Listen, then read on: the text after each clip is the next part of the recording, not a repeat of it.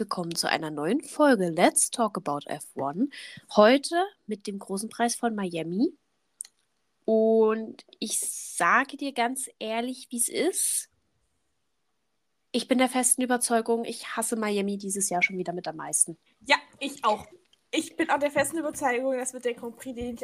Wir haben noch nicht äh, Los Angeles, äh, Los Angeles schon, Las Vegas gesehen.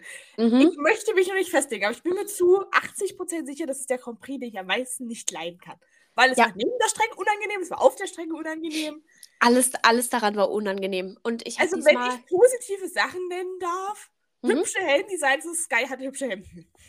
Ja, das, aber das war's. Und äh, ich möchte das ähm, Red Bull Auto hervorheben.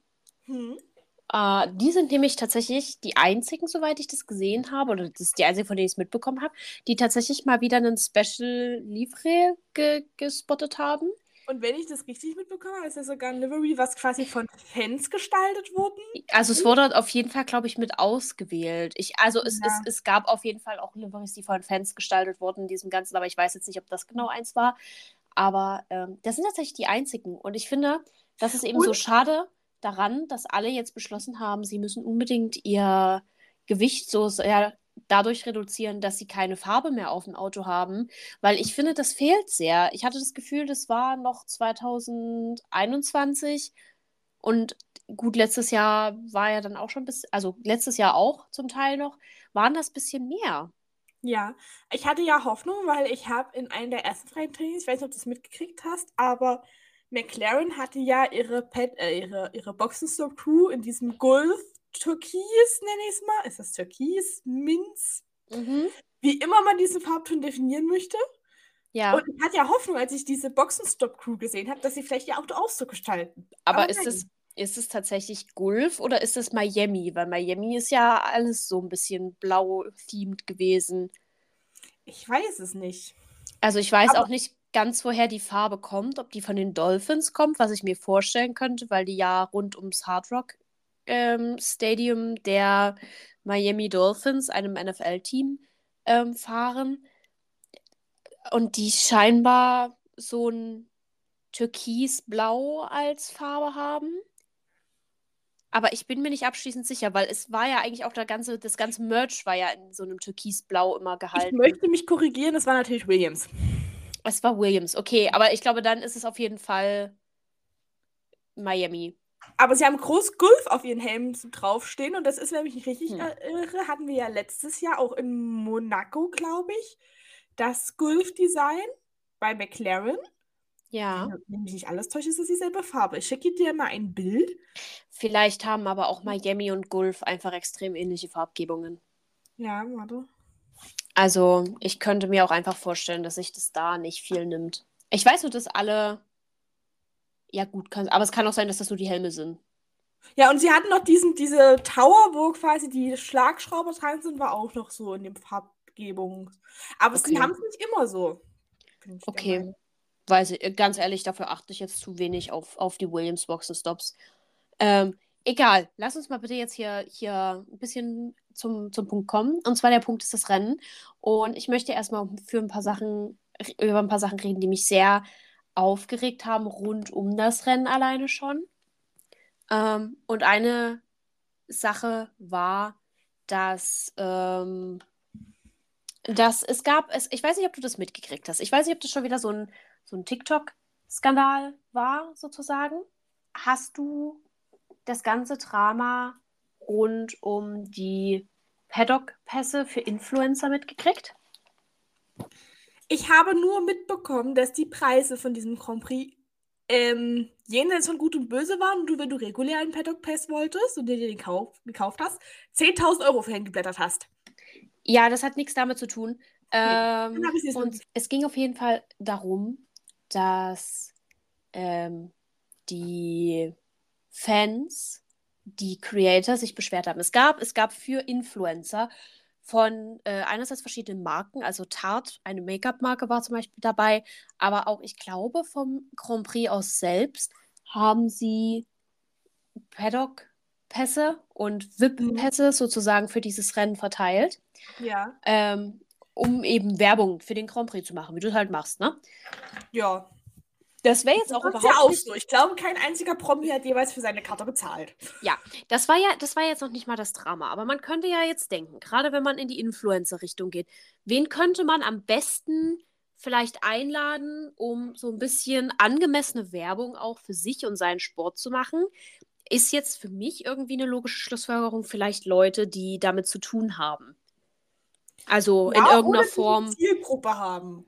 Ja, die die Zielgruppe haben, die vielleicht sogar in die Richtung Content machen, die vielleicht selber schon erwähnt haben, dass sie sich sehr für den Sport begeistern. Äh, das war nicht der Fall. Es waren einige dabei, tatsächlich. Einige äh, Formel 1-Influencer waren mit dabei. Aber sehr viele, gerade auch größere Namen in dieser, äh, in dieser Formel 1-Bubble, haben gesagt, da, da gab es nichts. Also der, die Mehrheit dieser Influencer hat, wie es immer ist, wenn irgendwas mit Promis zu tun hat, nichts mit dem Sport zu tun gehabt. Und jetzt könnte man sagen, ja, das ist ja normal. Hm. Einige von diesen Influencern wus wussten nicht mal, zu was sie für eine Veranstaltung sie da so genau gehen.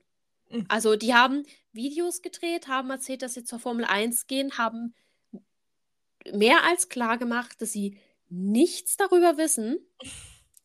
Ähm, ja, und das äh, hat dann doch einige Leute, naja, begeistert waren sie nicht, lass es uns so sagen. Ja, also ich finde es tatsächlich etwas überraschend, dass das erst jetzt auffällt, weil ich finde, das ist ein Phänomen, das habe ich schon, also zumindest von Teamseite her, wenn ich so beobachtet habe, wen auch so die Teams mal so einladen. Ein Beispiel, was mir sehr im, Häng, im Kopf hängen geblieben ist, ist Haas, die sich letztes Jahr so jemand wie Julia Beauty X eingeladen haben, Mhm. wo ich auch, also sehe ich keine Verbindung jetzt so zwingend dazu. Ähm, und auch viel so aus der deutschen YouTube-Bubble sich immer mal holen, wo ich jetzt auch keinen direkten, äh, zumindest was ihre Zielgruppe angeht, jetzt in keinen Zusammenhang sehe. Ähm, aber es wird vielleicht jetzt auffallen, weil es so geballt ist und auf eine Masse Ja, so viele bei einem Rennen, kann ich mir vorstellen. Wobei ich auch die Argumentation verstehe, wenn du sagst, naja, die Leute, die sowieso schon immer über Formel 1 machen, damit erreichen wir ja keine neue Zielgruppe. Und wenn du neue Leute generieren willst, musst du ja eigentlich in Umgebungen gehen, wo das noch nicht so etabliert ist. ja. Also aus Marketing-Sicht der Formel 1 kann ich, glaube ich, den Gedankengang zumindest nachvollziehen, was so der Grundgedanke dahinter war. Ja, ich glaube aber trotzdem, dass es jetzt auch aufgefallen ist, ähm, weil eben sehr viele, auch viele weibliche Creators sich sehr vokal geäußert haben und gesagt haben, hey, wir hätten genauso gut auch für Tat Werbung machen können. Also, Ja. ne? Ähm, und ich finde halt auch, man hätte ja ein gutes Mischverhältnis bringen können. Also, Ja. dass man ein paar Leute einlädt, die einfach sich mit dem Thema beschäftigen und damit eben werben und dann auch ein paar Leute einlädt, die vielleicht nicht so viel Ahnung haben. Aber so hat es halt wieder gewirkt, als wäre das einfach nur irgendeine Influencer-Party. Ich muss sowieso sagen, ich hatte das Gefühl, diese komplette Veranstaltung, ich weiß nicht, ob das einfach nur bei Sky so rübergekommen ist, aber ich habe das Gefühl, dieser komplette Miami Grand Prix war eigentlich eine einzigste Werbeveranstaltung für Fast and the Furious 10. Ja, das habe ich auch extrem mitgekriegt, also aber auch, auch abseits. Also es gab ja zum Beispiel mit McLaren die Hot Labs mit Ja. äh, den Darstellern, glaube ich, von, oder Ja. mit zwei Darstellern von dem Film. Ich sag mal, ich verstehe das Marketing, weil es macht schon Sinn. Aber lass uns mal bitte über das andere Thema reden, das, uns, das sehr populär war dieses, äh, dieses Wochenende. Ähm, und das irgendwie über jeder geredet hat. Und es hat auch mit Film zu tun. Und zwar ein weiteres sehr viel besprochenes Thema war Brad Pitt und sein Film. Ja, Dieser Brad Pitt-Film. tatsächlich sogar Lewis Hamilton mitproduziert. An, genau, wollte ich gerade sagen, an dem auch Lewis Hamilton beteiligt ist. Und dann kamen sehr skurrile Gerüchte so um den Freitag rum auf, wo es hieß, ja, Brad Pitt wird dann äh, zum Silverstone Grand Prix ein elftes Team mitbringen und er selber wird dann das Rennen mitfahren, was sich dann Mhm. relativ schnell rausgestellt hat, totaler Bullshit. Dann hieß es so, ja, aber er wird auf jeden Fall selber fahren und zwar mit einem Mercedes. Auch das ist Quatsch. Also ja, Mercedes ist da dran, aber es wird ein F2-Auto, was Ja. nochmal einen gewissen Unterschied macht.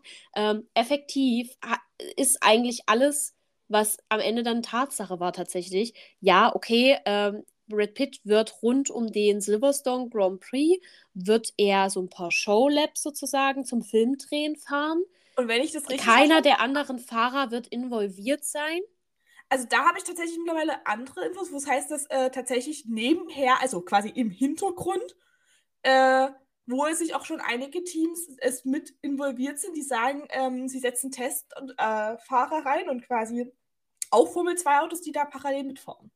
Ja, aber äh, das ist jetzt noch nichts Bestätigtes. Es hat Und jetzt noch kein. Dreharbeiten sollen einige Formel 1-Fahrer, also ob die Ja, das ist ja ein anderes Thema. spielen, Aber es hat ja kein Team bisher gesagt, ja, wir sind damit dabei. Ja. Es Der ist tatsächliche. nicht in einer offiziellen Formel 1-Veranstaltung, die da stattfindet. Punkto 1, Punkto 2, der tatsächliche Faktenstand ist bisher, es wird da irgendwas im Hintergrund mit rumfahren, logisch, sonst brauchst du das ja nicht drehen. Aber es ist kein Rennen. Es, es sind Nee. nicht alle Formel-1-Fahrer dabei. Und ich kann Nee. mir vorstellen, dass einige Teams sich auch sagen: so, ey, haben wir entweder kein Budget für oder haben wir auch einfach keinen Bock für. Oder wir setzen da vielleicht unsere Juniorenfahrer maximal rein. Dass da auch einige Fahrer sagen, ey, habe ich überhaupt keinen Bock drauf, brauche ich nicht für mich. Ähm, ich kann mir gut vorstellen, dass wenn man da irgendwie die Möglichkeit bietet, dass da vielleicht ein paar Junioren mitfahren werden.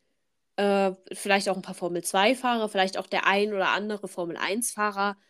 Andererseits kann ich mir persönlich, also weiß ich nicht, ob da jetzt alle Bock drauf haben werden und alle dabei sind. Das Ja. Gerücht war aber, dass dem so sei, was einfach faktisch falsch ist. Also, es ist, ich habe nur tatsächlich, ich weiß nicht, hast du das mitbekommen, die Reaktion von Colton Hurter?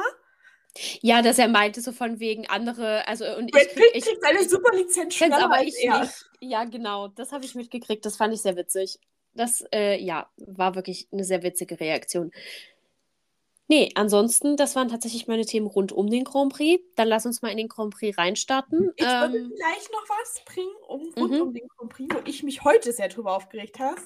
Ich weiß nicht, hast du was zu diesen Preisen verfolgt? Was so rund um den Grand Prix anging? Ich habe äh, mal gehört, was es wohl kosten soll, habe mich aber ehrlich gesagt nicht weiter damit beschäftigt, weil es mich nicht überrascht hat. Also die Tickets sind das eine. Die, also ich sag mal so, für ein Ticket für drei Tage hast du so eins, zwei hingeplättert. Mhm. Aber darum geht es mir gar nicht. Ich möchte ein kleines Ratespiel mit dir veranstalten. Mhm. Wie viel hat man bei einem Miami Grand Prix für eine Kugel Eis bezahlt? At, at least 10 Dollar, mindestens. Nein, du bist weit davon entfernt. Ha. Äh, für eine Kugel Eis hat man sage und schreibe 245 Dollar bezahlt. Entschuldigung? Wie viel bezahlt man für einen Obstsalat demnach? Äh, ein Tausender? Nicht ganz, 295 Dollar. Weil, wel, welcher Paradiesvogel hat denn bitte in diesen Obstsalat gekackt? Ich weiß nicht. Für eine Nacho bezahlt man 275 Dollar. Für ein Bier, ich finde, im Verhältnis dazu geht das noch. Ein Bier kriegst du für 40 Dollar. Ha- Haben die sich irgendwo bei, haben die sich irgendwo bei der Kommasetzung vertippt? Ich weiß es nicht. Und für den teuersten Tequila ha hast du für einen Shot, sage und schreibe, 12.000 Euro bezahlt. Hm. Okay. Okay. Ähm, ja, äh, wo kommen diese Preise her? Wie, also, Ich kann es dir nicht erklären, aber ich, ich habe es gesehen und dachte mir, das ist ja Miami. Was wird Ja. denn da erst in Las Vegas? ja, gut, ne? Also, Chaos wird. Also, Ja. weiß ich nicht. Das ist äh, beunruhigend, die Tendenz. Aber es haben auch viele, viele Fans gesagt, auch allein zu den ähm, Ticketpreisen haben viele geäußert, dass sie es absolut unmöglich finden, dass man, also es, ich glaube, es, es herrscht dann gerade in der Fanbase, gerade in der amerikanischen Fanbase, großes Unverständnis, weil du einerseits diese ganzen Promis und Influencer einlädst und dir den ganzen Tag in den Arsch hinterher trägst und alles bezahlst und andererseits, ähm, oder ja, nicht alles bezahlst, aber zumindest einen großen Teil des Gelds abnimmst, weißt du? Ja. Ähm, und andererseits können sich die Fans, mit denen immer argumentiert wird, warum es unbedingt zwei amerikanische Grand Prix geben muss, können sich die Drei. Fa ja, drei, ja, Entschuldigung, ich habe direkt einen verdrängt. Drei können sich die Tickets nicht leisten. Was ist denn das für Ja. eine Logik? Ja. Und wenn wir gleich mal bei den Fans bleiben, würde ich ähm, zu direkt mal zum Grand Prix überleiten und zwar noch ein Stück vor dem Grand Prix. Und das, was für mich veranschaulicht hat, warum ich alles um diesen Grand Prix so unangenehm fand. Mhm. Es gab quasi eine Fahrerparade, nenne ich es mal in Anführungsstrichen. Und Die hat mit der neuen, ich weiß nicht, hast du das verstanden? Es gibt anscheinend eine neue F1-Hymne, aber ich weiß nicht, ob dieses Intro meint oder was die F1-Hymne sein soll. Ich habe keine Ahnung. Ich weiß nur, dass, die, also, dass ich es in Verbindung mit diesem Will I Am äh, Remix, was auch immer das war, ähm, gelesen habe, äh, der bei den Fahrervorstellungen kam. Genau. Aber ich, also ob das jetzt die offizielle neue Hymne ist oder ob das jetzt nur das, ah, der, die Ami-Hymne ist, so wie sie ja Mexiko haben sie ja auch quasi eine andere Hymne gehabt. Ja. Ob sie das jetzt exklusiv irgendwie für Amiland da haben, habe ich nicht rausgefunden. Fände ich aber auch, also, ja. naja. Genau. Sei dahingestellt. War kein schlechtes Lied. Kann man machen. Und dann gab es aber eine Fahrervorstellung. Und das fand ich so unangenehm, weil du hast doch den Fahrern angesehen, dass es ihnen äußerst unangenehm war, weil das wurde jeder Fahrer vorgestellt mit einem Satz, der inhaltlich immer das gleiche war. Ja. So ungefähr. Er ist der Tollste und der Beste und äh, er Yuki, so Yuki Tsunoda haben sie für ihre, haben sie für seine Größe geroastet. Genau. Fand ich sehr witzig. Also äh, das, armer, was Logan Yuki. gesagt wurde, ist das Original, er fährt einen Heim Grand Prix. Mehr wurde zu ihm nicht gesagt.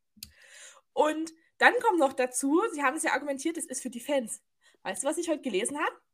Die Fans haben nichts davon gesehen, weil der Ton wurde nicht im Stadion übertragen.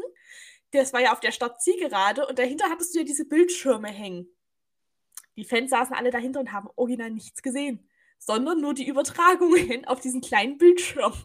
Das ist dämlich. Und hatten dazu, wie gesagt, auch keinen Ton. Das ist, äh, das ist das Dümmste, was ich je gehört habe. Ja.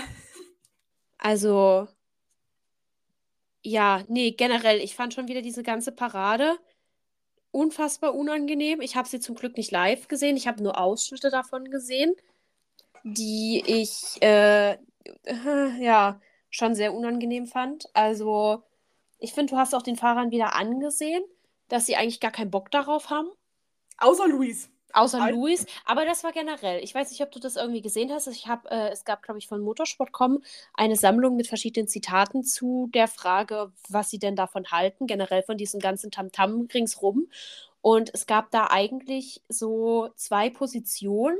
Die eine Position, ich führe jetzt als Beispiel Lando Norris vor, der zum Beispiel meinte, äh, ja, keiner von uns Fahrern findet das eigentlich geil, aber es ist ja auch nicht für uns. Ähm, unterstützt wurde er da unter anderem von Bottas und halt Alonso, der meint, er versteht nicht, warum die Fans in Amerika so viel Bromborium kriegen. Wenn, dann müsste es das für alle geben. Also dann darf das nicht so ein Ami-exklusives Ding sein. Und der auch einfach meinte, es braucht es halt eigentlich nicht, aber wenn ja. Äh, und der Einzige, der sich wirklich, also auch Max zum Beispiel, meinte auch so, ja, er findet es halt kacke, dass er da so aus diesen Preparations so rausgerissen wird. Ich glaube, Bottas hat das Gleiche gesagt dass sie eben da vorher nochmal irgendwie rumrennen müssen und sich nicht in Ruhe auf das Rennen vorbereiten können.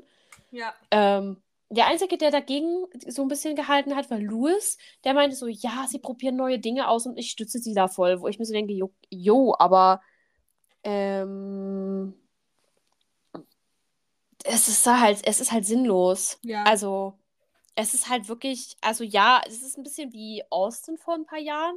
Erinnerst du dich, wir haben auch im Podcast damals drüber geredet, also nicht an sich, aber wir haben mal darauf zurückgeblickt, ja. ähm, was auch so unfassbar unangenehm war. Ja, ich weiß. Ja, doch. Aber ich finde, das ist Ami. Ich, ich glaube, das sind einfach die Amis. Ja, also ich weiß nicht. Ich finde das tatsächlich, ja, also natürlich es sind die Amis, aber nur weil es die Amis sind, heißt das ja nicht, dass wir es gut finden müssen und übernehmen müssen, weil jetzt ja schon wieder diskutiert wird, ob ja dies so bleibt, also ob man das ja. jetzt für alle Rennen macht. Ähm, ja, finde ich mega, finde ich mega unnütz eigentlich. Also ich habe ja. kein Problem. Ich finde, es bringt, ich, es bringt ja auch die, die Fans den Fahrern nicht näher. Also nee. das, was du in der Formel E hast, dass du so mal die Möglichkeit hast, wenn du ein Bändchen kriegst, in den Paddock zu gehen. Oder ja. äh, dass, die, dass das halt das Podium in der Mitte von dem Publikum sozusagen ist. Oder äh, ja, sowas, was halt irgendwie so ein bisschen Fahrernähe vermittelt oder dass man halt mal die Leute auf eine Bühne holt. Ich meine, das machen sie bei der Formel 1 auch. Das ist ja irgendwo Fahrernähe, aber ich finde dieses, diese, diese Vorstellung, die Leute sitzen ja trotzdem da hinten auf ihren Rängen und beklatschen die nur. Also es ist ja im Effekt genau das gleiche, wie wenn sie mit Autos um die Strecke fahren. Ja. So, also es gibt ja Fahrer, die Fahrerparade sowieso schon. Ja. Es gibt ja schon eine normale Fahrerparade und jetzt eben dieses zusätzliche Bromborium. Und ich kann auch verstehen, wenn man als, als Fahrer dann sagt, so, ey, ich würde mich jetzt lieber in Ruhe auf das Rennen vorbereiten. Ja. Also, Ich ja, sowieso bei diesem ganzen Proborium noch einfach ein großes Fragezeichen. Also das größte Fragezeichen kam mir dann, als die Hymne kam. Und mhm. du hast im Hintergrund nur so verschiedene ähm, Vertreter gesehen mit ihren Flaggen. Und mhm. du hattest dort die US Air Force stehen. Und ich saß da, warum? Was hat Äh, mit der Formel 1 zu tun? gar nichts, aber Amiland ist immer auch gleich Militär. Die gehen nirgendwo hin ohne das Militär. Und Ja. ich finde es ganz unangenehm. Also, ja, ich finde Amerika ist sowieso. äh, Amerika ist für mich auch so ein Land. Je mehr ich über dieses Land erfahre, desto mehr habe ich keine Ahnung, was dieses Land sein möchte. Und ich finde, das bestätigt sich gerade in der Formel 1 auch nochmal sehr. Ähm, überleitend zum Rennen. Es ist für mich bisher wirklich der schlechteste Grand Prix.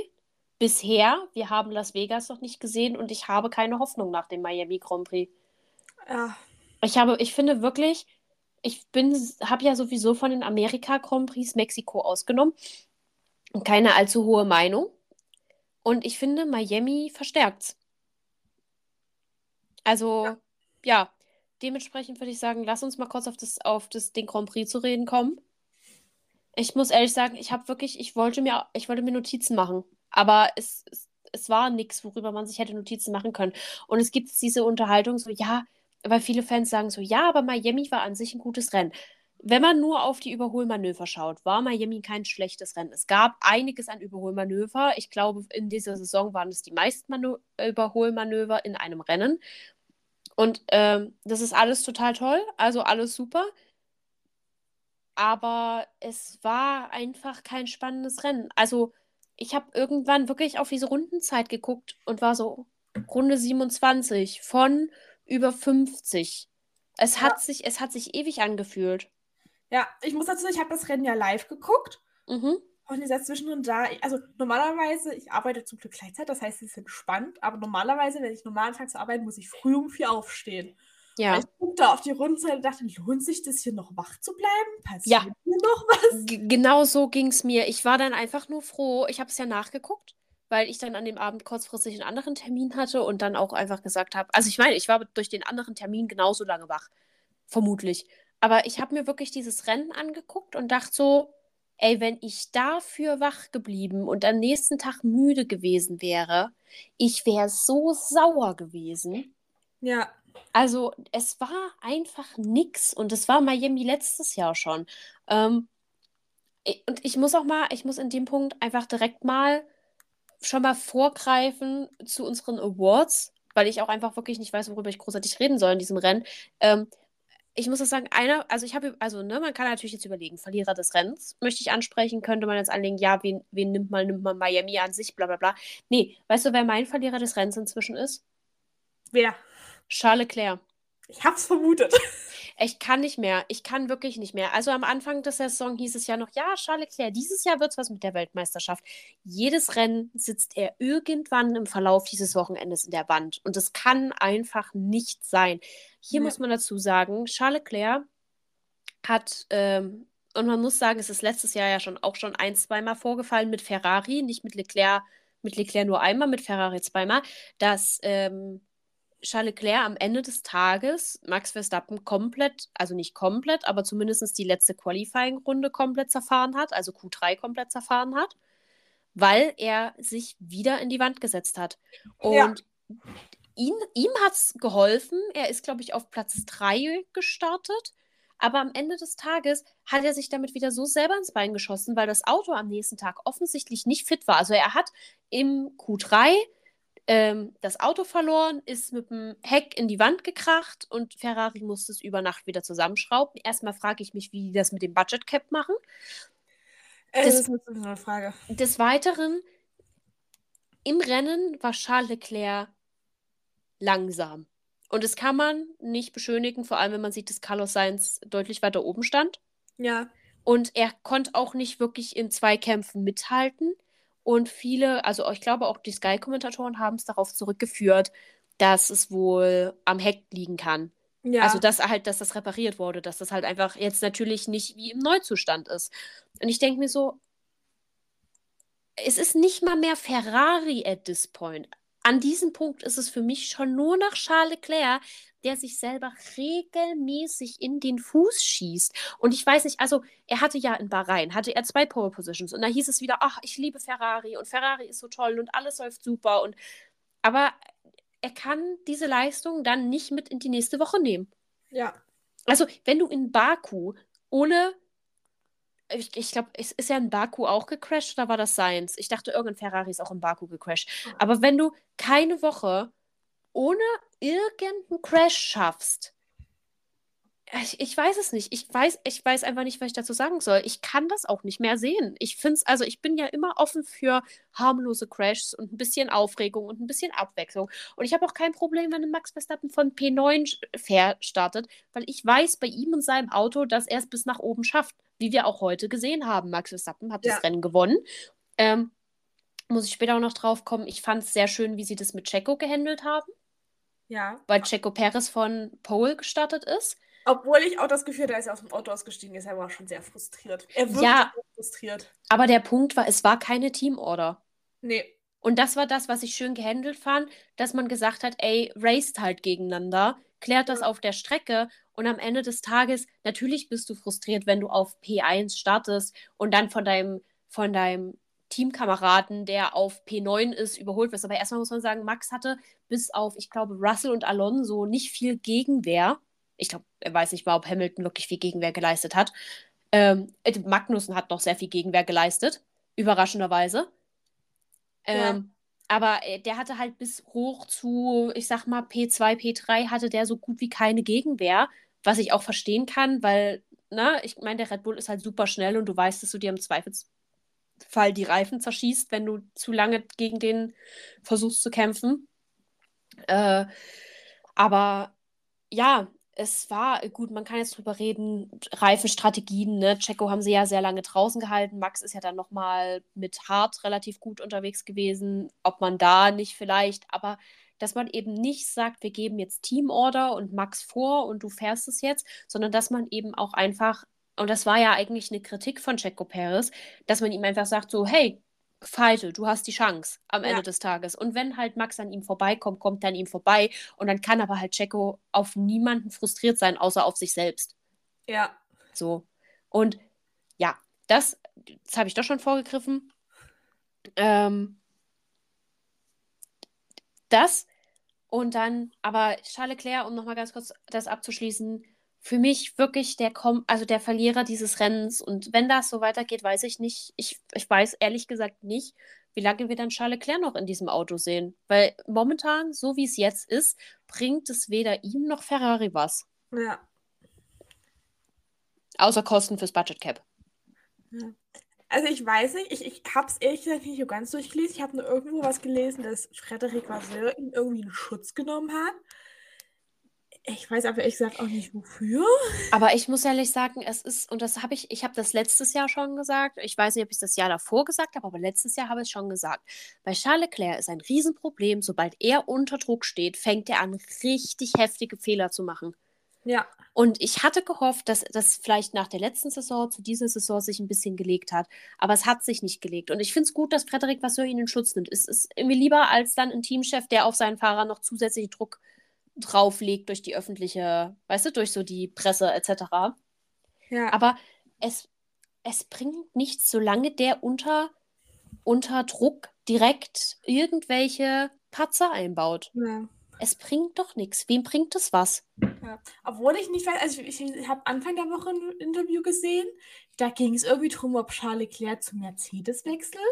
Ja, das Ich- sehe ich jetzt nicht kommen. Ich, ich weiß nicht, in welche Situation das kam. Und dann wurde quasi nicht direkt auf Mercedes gefragt, aber Frederik Vasseur wurde quasi gefragt, von wegen, hier können Sie sich vorstellen, dass Leclerc wechselt oder so. Und da hat er gesagt, er geht nicht davon aus, weil sie gerade dabei sind, das komplette Le Team um Leclerc rum aufzubauen. Ja, gut, natürlich. Es ist natürlich irgendwo so der bis jetzt etablierte Starfahrer in diesem Team. Und äh, er hat ja gezeigt, dass er definitiv das Talent hat, eine Weltmeisterschaft zu gewinnen. Aber halt nicht so, wie es momentan läuft. Ja. Da muss er sich wirklich zusammenreißen und auch Ferrari, also Ferrari vor allem kann sich nicht leisten, ewig auf ein hinkendes Pferd zu setzen. Das, Ja. Also so böse es auch klingen mag, ich hoffe natürlich, dass Charles Leclerc sich jetzt stabilisiert und stabile Leistung bringt, konstante Leistung bringt. Ich hätte Leclerc letztes Jahr sowie dieses Jahr absolut eine Weltmeisterschaft gegönnt. Ich meine, dieses Jahr, es ist ja noch nicht ganz vom Tisch. Wir sind ja, glaube ich, bei Rennen 6. Aber ähm, andererseits finde ich, es sieht momentan, nee, wir sind bei Rennen 5 gewesen, Mhm. finde ich, sieht es momentan nicht gut aus. Und wenn du überlegst, ähm, Mercedes hat angekündigt, für Imola große Updates zu bringen. Wir, Ja. wir, wir sind jetzt mal in einem ganz hypothetischen Szenario, dass diese Updates tatsächlich funktionieren und Mercedes nochmal einen richtigen, einen richtigen Tempo-Boost bekommt. Ja. Ja, dann sieht Ferrari wieder alt aus. Dazu noch der Aston Martin von Alonso und über Alonso müssen wir dann auch noch mal reden. Da gab es auch eine sehr süße Anekdote. Dann sieht es einfach bei Ferrari schlecht aus mit Charles Leclerc und dann ist es, dann, dann weißt du, wenn du schon das, ich sag mal nur das viertschnellste Auto dann hättest, wenn denn Mercedes Update, funktionieren, dann kannst du nicht noch einen Fahrer nebenher haben, der unter Druck regelmäßig das Auto in die Wand setzt. Und das war ja das, was zum Beispiel Haas bei Mick Schumacher damals äh, kritisiert hat, was ja ein Grund war, warum Micks Sitz nicht verlängert wurde. Ja. Obwohl ich, um, um zu Mercedes zu kommen, Mhm. Ich bin mir nicht sicher, was sie für ein Update bringen wollen, weil am Motor kann es nicht liegen. Ich habe keine Ahnung. Vielleicht, Du siehst ja, du siehst ja den Alonso. Der mag vielleicht mit dem Auto besser umgehen, aber der Motor hat bei dem nicht mehr Leistung als bei Aber- anderen. hatten die das Aero-Update denn schon? Die wollten doch diese Sidepods loswerden. Die hatten schon mal irgendein Update, aber da meinte Toto, das ist nur ein kleines und ein großes kommt noch. Ja, aber dann kann ich mir vorstellen, dass sie an der Aerodynamik schrauben. Ja. Weil das ist ja nun offensichtlich das, was ihnen im Weg steht. Und das ist ja das, was Red Bull so Ja. brillant macht, dass die wirklich äh, jetzt irgendwo noch ein Alternativ-Aero-Modell im, im, im Schubkasten hatten und gesagt haben, okay, das versuchen wir jetzt, also wir versuchen das sozusagen. aber eigentlich müssten sie doch einfach nur den Aston Martin kopieren. So doof das Ja, aber du vom- weißt, wie das mit Kopieren in der Formel 1 ist. Das funktioniert auch nicht so easy peasy. Nee, aber da, da siehst du, du hast ein Auto mit einem Mercedes-Motor. Was Ja, wobei du funktioniert. auch wieder sagen musst, es ist halt hauptsächlich auch Alonso, ne? Also Lance Stroll ist nicht schlecht, aber im Vergleich Klar, zu du Alonso, umgehen, aber vom Prinzip her ja, funktioniert. hm, ja, ich, ich weiß halt nicht, ob es bei dem Aston Martin auch wirklich sehr auf den Fahrer mit drauf ankommt. Dass Alonso gerade wirklich nochmal so seinen zweiten Frühling da erlebt und äh, gerade wirklich nochmal in seiner fahrerischen Prime steht. Ähm, und aber der kann auch nicht die Aerodynamik und den Motor des Autos Äh, Das sage ich ja nicht, aber es, es kommt ja auch drauf an, aus einer Schrottkiste auch was rauszuholen. Also Schrottkiste ist jetzt sehr weit gegriffen. Und es kann vielleicht sein, dass der Aston Martin als Auto eher solide, aber noch nicht mal wirklich ein unbedingt gutes Auto wäre, aber einfach Alonso aus einem soliden Auto ein gutes Auto macht. Verstehst du, was ich meine? Mhm. So wie ein George Russell gerade auch sehr viel aus dem Mercedes rausholt, der ein solides, aber halt kein gutes Auto ist, wie du es eben bei einem Lewis Hamilton siehst, der eben damit Ja. gar nicht zurechtkommt. Und dann ist halt wieder die Frage, ich meine, okay, natürlich für George Russell kann das dann gut klappen, wenn er sich auf das neue Update gut einstellen kann.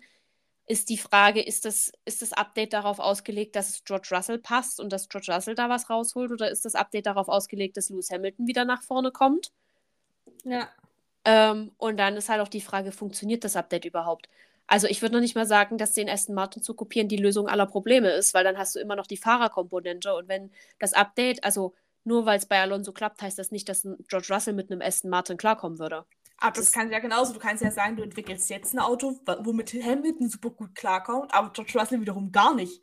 Ja, das ist ja das, was ich sage. Deswegen sage ich ja, du kannst, es ist halt einfach noch, noch eine Fahrersache, ob die Updates funktionieren. Deswegen kannst du nicht einfach per se sagen, wir kopieren den Aston Martin, dann klappt das schon. Weil wenn beide Fahrer mit dem Aston Martin nicht klarkommen würden, und das kann mir mit den Updates halt so oder so passieren, dann äh, ja, hast du dir halt selber ein Ei gelegt. Deswegen ist es ja so risky, jetzt nochmal ein Update zu bringen. Aber es ist ja im Endeffekt egal, was für ein Update du bringst. Richtig, aber was ich jetzt damit sagen wollte, Aston Martin ist nicht automatisch die, Erfolg äh, die Erfolgsformel, sondern vielleicht ist es halt die Kombi aus Aston Martin und Alonso, was halt dann wieder eine sehr individuelle Formel ist und die kannst du halt einfach. Aber du hast von dem Team Werte, die du auch übermittelt kriegst, zu teilen. Ja, und die werden sie auch mit einbeziehen, du aber siehst, du kannst halt, liegt. aber du kannst halt nicht das Auto eins zu eins nachbauen, dann heißt es immer noch nicht, dass es funktioniert. So. Also, wenn du, wie gesagt, wenn du einen, einen Hamilton oder einen Russell in den Aston Martin setzen würdest, wäre das kein Garant dafür, dass die dann automatisch da oben mitfahren würden, wo jetzt Alonso fährt. Weil nach der Logik müsste ja äh, auch Lance Stroll regelmäßig auf dem Podium stehen. Und ähm, wenn wir uns zurückerinnern an die letzten fünf Rennen, Lance Stroll habe ich jetzt zwar weit oben gesehen, aber auf dem Podium bisher noch nicht. Um kurz auch auf Alonso und Lance Stroll zu kommen, ähm, hast du Alonsos Kommentar zu Lance Stroll mitgekriegt? Welchen? Dass er, ähm, dass er, dass, dass Alonso einfach so viel Zeit auf seinem dritten Platz hatte, dass er Fernsehen gucken konnte. Achso, ja doch. Ähm, und zwar Lance Stroll ist diesmal ein bisschen weiter unten gescheitert. Ich glaube, der war zu dem Zeitpunkt war er auf P2. Und irgendwann Oh. gab es, Also, um nochmal zu Mercedes zu kommen, Lewis Hamilton hatte richtig Probleme an den äh, das war kein gutes, oh, das war überhaupt generell Lewis Hamilton dieses Wochenende nicht gut. Also, ja. Aber Alonso meinte auf jeden Fall dann in einem Funk, ich glaube mehr oder weniger wörtlich zitiert, ähm, ja, wo ist denn Stroll gerade oder wo ist denn Lance gerade? Der, der, der Move in Turn 1 sah gut aus. Und alle haben dann so gerätselt, wa, wa, hä, was meint der? Und, hm. und Alonso hat dann auch nach dem Rennen bestätigt, ach ja, da gab es so eine riesige Leinwand und da konnte ich mir halt einfach mal anschauen, was die anderen so machen. Also der hatte, dazu muss man aber auch sagen, da hattest du vorne gerade die Red Bulls, die sind sowieso ab, auf und davon gewesen. Also Alonso hatte bestimmt acht Sekunden Abstand auf die Red Bulls. Aber hinter ihm kam halt auch nicht wirklich viel. Ja. Dementsprechend hatte der halt scheinbar einfach Zeit, nebenher ein bisschen Fernsehen zu gucken. Ja. Finde ich auch super. Ich glaube, ganz ehrlich, wenn Max Verstappen, äh, wenn du da ins Cockpit gucken würdest, wenn er die Möglichkeit hätte, würde der vermutlich auch nebenher das Radio anmachen und sich einen Podcast reinziehen. Keine Ahnung. Ja. Also, ja, wenn du halt nicht unter Stress stehst, ist es ja super. Ja. Fand ich sehr schön. War, war glaube ich, mein, ganze, mein Lieblingsmoment dieses ganzen Wochenendes. Lass uns vielleicht, apropos Lieblingsmoment, auf unsere Awards kommen. Außer du möchtest jetzt noch ganz dringend was zum Rennen sagen. Mir fällt nichts ein. Ja, mir auch nicht. Dementsprechend, lass uns zu unseren Awards kommen. Ich habe meinen Verlierer des Tages ja schon gekürt. Wer ist deiner? Ich glaube, ich nehme da das andere offensichtliche und sage, der Miami Grand Prix und alles, was drumrum ist. Ich, Ja. ich will mich ja nicht mal nur aufs Rennen festlegen. Ja, ja, fand ich auch. Was war dein Pechvogel dieses Rennen? Ich weiß nicht, ob man, also irgendwie Sergio Perez, weil er mir aber einfach leid tat. Ja, ich weiß auch nicht, ob es unter Pechvogel laufen könnte, aber mir tat ein bisschen Logan Sargent da hinten leid. Ich meine, ich, ich habe ich hab Ja. überhaupt keine Meinung zu Logan Sargent. Wirklich, der Mann ist für mich wie so ein weißes Blatt Papier, ne? Ich vergesse auch regelmäßig, dass er da ist. Aber ich fand einfach bei deinem Heimbrennen dann ein Lap zusätzlich hinter allen herzuhängen. Also der wurde als, ich glaube, als einziger überrundet. Ja. So, das ist schon bitter. Und auch da fragt man sich wieder, woran hat es die Legion? Weil, ich meine, Alex Albon wird auch nicht übermäßig, also war auch nicht übermäßig schnell in dem Williams, aber trotzdem weit vorne. Andererseits natürlich, Logan Sargent hat bei uns wieder Welpenschutz, ne? Weil Ja. Rookie. Aber das sind schon wirklich sehr unterschiedliche Leistungen Ja. gerade. Ja. Wally, wer war dein Gewinner des Rennens? Mein äh, Gewinner des Rennens, weiß ich nicht, ob man das als, also irgendwie, äh, also äh, anders sagt, Max Verstappen wäre zu obviously. Mhm. Deswegen äh, nehme ich äh, George Russell, weil er ist der beste Mercedes. Okay, ähm, Ich ja. habe echt sonst keine Ahnung. Ja, ich habe jetzt auch gerade überlegt, Max zu nehmen. Einfach, weil ich, also einerseits, ich meine, es ist für ihn, glaube ich, nicht unbedingt schwer, von P9 auf P1 zu fahren. Ich glaube, da müssen wir uns hier nichts vorlügen. Andererseits ist es trotzdem, ne, eine Ne? gute Leistung gewesen. Äh, ich überlege aber gerade, ich habe gerade noch jemand anderem im Hinterkopf. Ich muss nur ganz kurz mir die Werte anschauen, die natürlich gar nicht laden. Das ist toll. Ähm, ich habe nämlich gerade jemand anderen im Kopf. Gib mir eine Sekunde. Kevin Magnussen auf P10? Mm, Fände ich wäre auch ein Kandidat? Jein.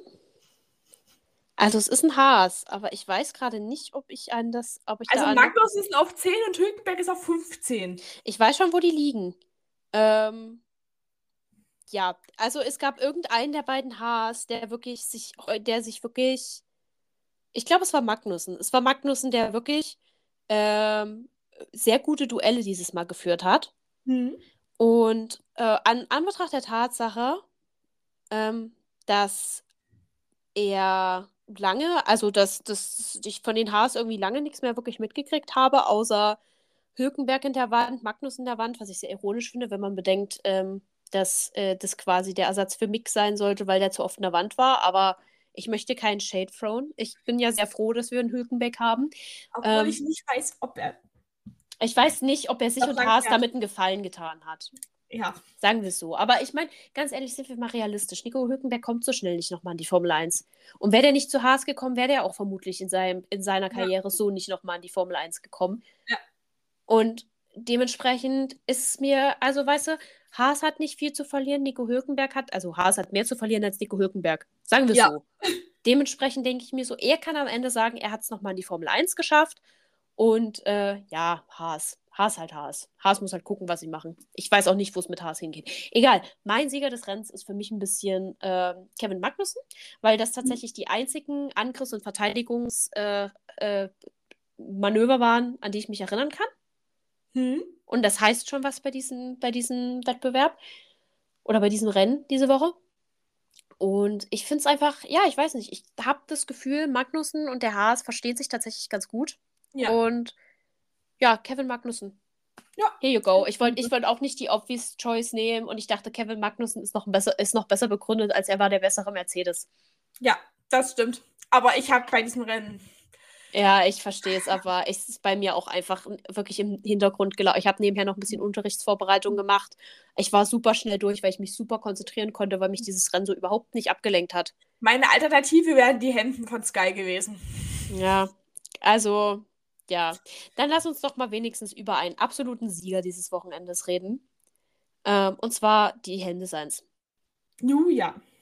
Ich fand nämlich, es gab sehr viele schöne Helmdesigns. Ja. Sehr viel witzige. Und lass uns bitte, ich glaube, mit meinem zweitliebsten Helmdesign dieses Wochenende anfangen. Alex mhm. Albon. Oh ja. Obwohl ich die, das Announcement von diesem Helm fast lustiger fand als den Helm ja, an sich. Allein deswegen ist er mein zweitliebster Helm geworden. Der Helm stellt einen riesigen Golfball dar.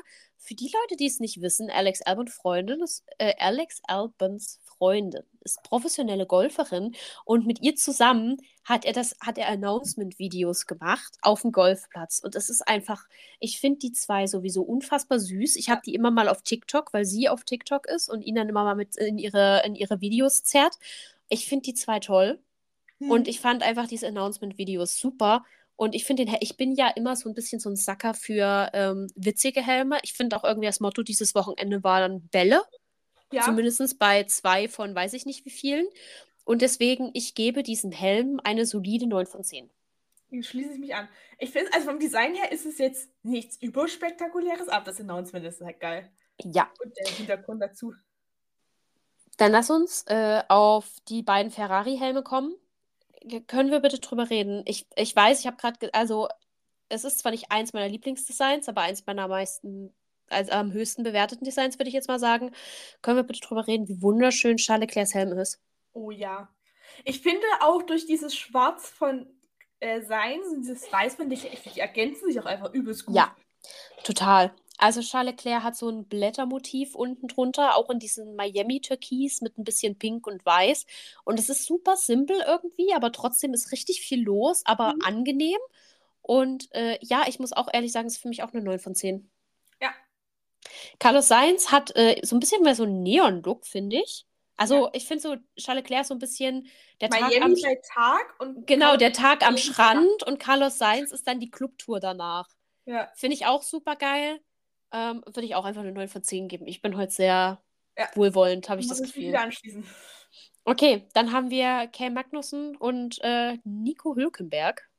Nikos Helm ist auch super schön. Also Nikos Helm würde ich auch eine 8 von 10 geben. Der hat so einen Miami Sunset etc. Es ist nicht ganz mein Taste, aber ich finde es super schön. Ja. Das war ja auch so ein sehr sich widersprechender Satz. Es ist nicht ganz mein Taste, aber es ist super schön.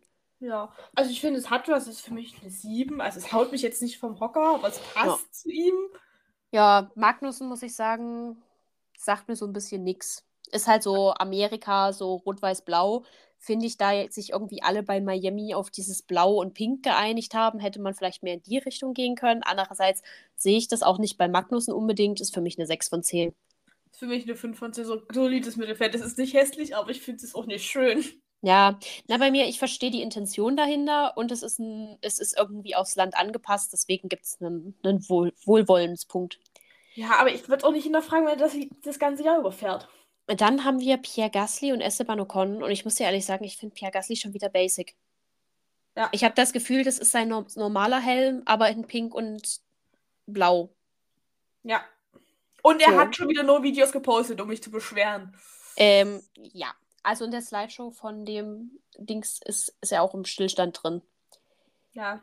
Ähm, ja, gebe ich, gebe ich auch eine 6 von 10 Pierre Gasly. Esteban Ocon finde ich irgendwie wieder ein bisschen, ein kleines bisschen besser. Es wäre für mich eine 7 von 10, weil du hast wenigstens so ein bisschen dieses Palmmotiv mit drauf, Ja. dass du noch so ein bisschen ahnen kannst, es geht in Richtung Miami. Ja, 7 von 10. Ich gebe beide tatsächlich eine 8 von 10, weil ich muss sagen, ich finde, ich finde die Farbkombi von diesem Pink und Türkis halt einfach schön. Ja, Und deswegen finde ich beide sehr passend gebe beiden eine 8 von 10. gehen wir weiter zu ähm, den Alpha Tauri Jungs. Nee, das obere ist, ist Sargent. Also Sargent und Tsunoda haben wir jetzt. Ja. Und ich muss sagen, Sargent habe ich eher das Gefühl, der hat schon Las Vegas im Kinderkopf gehabt mit dem Neon-Design. Also es wirkt für mich irgendwie sehr wie ein Las Vegas-Helm. Ja. Aber er hat Miami draufstehen. Also ich würde dem Ganzen auch eine 7 von 10 geben, weil es ist ein thematisch getroffener Helm und der ist eigentlich sehr schön. Ich Ja. hätte jetzt die Amerika-Flagge nicht drin gebraucht, aber mein Gott, es ist ist ein Amerikaner. Heimrennen. Ja, er ist Amerikaner. Und man muss es ja immer aus jeder Pore merken, dass er Amerikaner ist. Ja. Yuki, Yukis Design kriege ich nicht so ganz. Also Logan Sargent gebe ich eine 8 von 10, Mhm. weil ich denke mir, der kommt aus Miami, der wohnt ja auch tatsächlich nur, also ist quasi 10 Minuten von Miami entfernt aufgewachsen. Mhm. Der, kennt die Stadt, der wird sich schon was dabei gedacht haben. Ah ja, okay. Ja, Yuki Tsunoda hat sich bestimmt auch was gedacht, aber ich sehe nicht ganz mein. Ist das nicht auch wieder sein Special Helm Design nur in Pink und Blau? Ja, fühlt sich so an. Ich gebe ich geb ihm eine 6 von 10. Er könnte es jetzt auch bei jedem anderen Grand Prix ausgepackt haben und ich Ja, hätte es hingenommen. Schließe ich mich Dann, an. Wally, mein unangefochtenes Lieblingsdesign. Ja, Lando Norris. Stimme Lando. Norris ist eine 10 von 10, bestes Helmdesign. Lando Norris fuhr dieses Mal mit einem Wasserball auf dem Kopf herum. Auch da die Promo genial. Ja, Wundervoll. Lando Norris im Pool mit seinem Wasserball und diesem Helm dazu. Finde ich geil. Ich finde, Lando hat einfach super witzige Ideen mit seinen Helmen. ja. Äh, mit seinen Helmen. Und das ist, ist für mich eine 10 von 10, weil da muss ich auch nichts dazu sagen. Äh, schließe ich mich an und ich finde es auch so süß, diese Detailverliebtheit. Du hast ja auf diesen Ja. Wasserspielzeug so Sicherheitshinweise. Ja, und die hat er auch auf sich personalisiert. Ja, Das, das, war, das war super. Das habe ich dann auch gesehen. Das war wirklich, also war ein gutes, war ein sehr guter Helm. Ja. Ähm, ja, ich weiß nicht, müssen wir über Max Verstappen reden? Es hat ist 6 von 10. Max ich Verstappen das und kreativ. Gefühl, es ist aber mehr Innovation als sonst. Vielleicht wirkt es jetzt auch nur so. Ja, vielleicht wird es auch eine 7 von 10. Nee, es ist ein super schönes Helmdesign. Es ist, ähm, es ist weniger weiß drin, weil er hat eigentlich fast immer weiß irgendwo mit drin. Das ist diesmal gar nicht dabei. Also außer bei der Red Bull-Schrift. Ich finde es auch schön, dass sie das Red Bull diesmal in weiß gehalten haben und nicht dieses rot-blau-gelb Mhm. da reingekloppt haben. Blau ist drin, aber dieses rot-gelb da reingekloppt haben. Ähm, ja, ich sag mal 7,5 vielleicht sogar. Ich finde es Ja. halt schön und ich bin halt biased, weil es ist Max Verstappen. Ähm, aber es ist jetzt, also, es ist jetzt nicht innovativ. Nee, ich gebe ihr auch eine 7 von 10, weil ich habe das Gefühl, es ist mehr Innovation als sonst seine Special Helm Designs. Ja, nö, würde ich so zustimmen. Ich bin, ich bin die Letzte, die nicht zugestehen würde, dass Max Verstappens Special Helm Designs meistens relativ. Ich meine, es ist irgendwie on Brand, ne? Sie sind halt so ein bisschen wie er. So ein bisschen jetzt nichts Auffälliges, nichts Knalliges. Ich weiß auch nicht, ob das zu ihm passen würde. Ja, sie sind da. Ja, dann haben wir auch alles. Ja, Ja. fällt noch nichts mehr ein. Nee, das müssen noch alle gewesen sein. Ja. Gut. Dann würde ich sagen, haben wir diesen Grand Prix geschafft. Mhm. Dann haben wir in zwei Wochen haben wir Emilia Romana. Ich finde es ja eine Frechheit, ne? Hör mal zu, ich finde es ja eine Frechheit. alles an Rennveranstaltungen fällt wie jedes Jahr nicht auf meinen Geburtstag, der dieses Wochenende ist. Außer die Formel E letztes Jahr. Die Formel E letztes Jahr ist auf meinen Geburtstag gefallen. Ja. Die muss man jetzt aber, auch die fährt dieses Jahr nicht an meinen Geburtstag. Aber dafür finden dann, ich glaube, zwei Veranstaltungen, ja, zwei Veranstaltungen parallel an dem Wochenende, wo ich meinen Geburtstag nachfeier statt. Und zwar fahren sie einmal in Emilia Romana und die Hm. 24 Stunden Nürburgring fahren. Und ich verstehe nicht, warum man die 24 Stunden Nürburgring nicht die Woche davor auf mein, auf das, mein Geburtstagswochenende hätte legen Ich können. verstehe auch schon wieder nicht, warum man den Formel 1 Rennen auf ein 24-Stunden-Rennen packt. Vor allem, wenn es nach einem Jedes das Jahr. ist. Es Jedes ist Jahr ein Rätsel. Es jedes, aber jedes Jahr, letztes Jahr war das genauso. Da kann ich mich doch erinnern, war das das, wo wir die Formel 1 noch im Pool geguckt haben und uns dann danach zum 24-Stunden-Rennen bei mir verabredet haben? Das kann gut sein, ja. Ey, jedes Jahr ist es so. Und ich verstehe vor allem, das Wochenende davor ist frei. Leg doch die Formel, ach nicht die Formel 1. Also da kann ich ja verstehen, dass die erstmal eine Woche Pause brauchen, aber leg doch bitte die wenigstens das 24-Stunden-Rennen. Ich, ich, also ich hätte es, ich hätte dafür meinen Geburtstag geopfert. Ich wäre da übermüdet da irgendwie äh, aufgestanden. Ist mir egal. Ja. Hätte ich, hätte ich, wäre ich okay mit gewesen. Naja. So ist es halt. Es möchte keiner an meinem Geburtstag fahren. Dann dachte ich ja, vielleicht fährt die DTM, aber die fährt auch erst Ende Ja. Mai. Die, hat, die schläft noch. Die schläft noch. Aber es ist okay, weil ich habe ja dann festgestellt, dass ja äh, die Formel E schon, naja, stramm aufs Ende zu gehen, ist jetzt übertrieben. Aber die haben jetzt noch vier, vier Rennorte Mhm. Mit teilweise Doppelrennen, aber es sind ja also vier Rennwochenenden, sage ich jetzt einfach mal. Ja. Und dann ist es auch schon wieder vorbei, ne? Wenn wir gerade dabei sind, hast du das Wochenende verfolgt oder mitbekommen? Nein. Ich, hab, ich muss die Formel E noch nachgucken. Ich habe nichts mitgekriegt. Ich, Guck's ich war. dir auf jeden Fall an. das Ja, habe ich, hab ich vor, auf jeden Fall. Ähm, aber ich bin noch nicht dazu gekommen und ich Und wurde so von. Vor allem das Qualifying an, weil wenn du das Mhm. Qualifying anguckst, sitzt du bei den ersten beiden da und sagst, was machen die da? Ja, das also Qualifying und Rennen hätte ich so, also gucke ich so oder so nach. Aber mich hat dieses Formel 1 Wochenende so eingenommen, obwohl eigentlich nichts passiert ist. Und jetzt muss ich ja sagen, äh, jetzt wird mich erstmal für den Rest der Woche wird mich ähm, der ESC beschäftigen. Stimmt, der ist ja, wann ist denn der nochmal? Heute ist der erste, also am 9.5. ist das erste Halbfinale. Ich Ja, glaube, das nächste ist dann am Donnerstag. Aber ich meine, die kann man ja nachgucken. Das ist ja am Ende des Ja. Tages nur, wer von den Leuten, die kein Geld bezahlt, reinkommt. Ja. Und das Finale ist, glaube ich, am 13. Ja, ich, das müsste am 13. sein. Das ist der Scheiße, Samstag. der hat Kev Pech. Er hat Kev Glück, der muss es nicht mit mir angucken. Ja, gucke ich es mit dir an. Ja. Ich habe da absolut, ich gucke das so oder so. Ja. Ja. Gut, dann würde ich sagen, bevor wir jetzt Leute hier mit Themen zuquatschen, die sie gar nicht interessiert, ähm, wo- wobei, wer den Podcast anklickt, hören auf eigene Gefahr, Ja. würde ich sagen, wir verabschieden uns. Wünschen euch eine wunderschöne Woche, Vormittag, Mittag, Nachmittag, Abend. Ähm, folgt uns gerne auf unserem Instagram-Profil Let's Talk About F1 Podcast und oder lasst uns eine Bewertung da. Und ich glaube, für die Leute auf Spotify, wir haben auch irgendwie immer standardisiert so eine Frage eingestellt. Also, wenn ihr da mal Bock habt, euch das mal anzuschauen und das mal anzuklicken. Ich habe keine Ahnung, wie das funktioniert, aber ja, es ist, glaube ich, eine Option. Hm. Und Wally beglückt uns jetzt mit dem Zitat des Tages. Genau. Ich habe ein Zitat von Toto Wolf zu seinem Auto kurz und prägnant. I think the car is not a nice car, not a good car.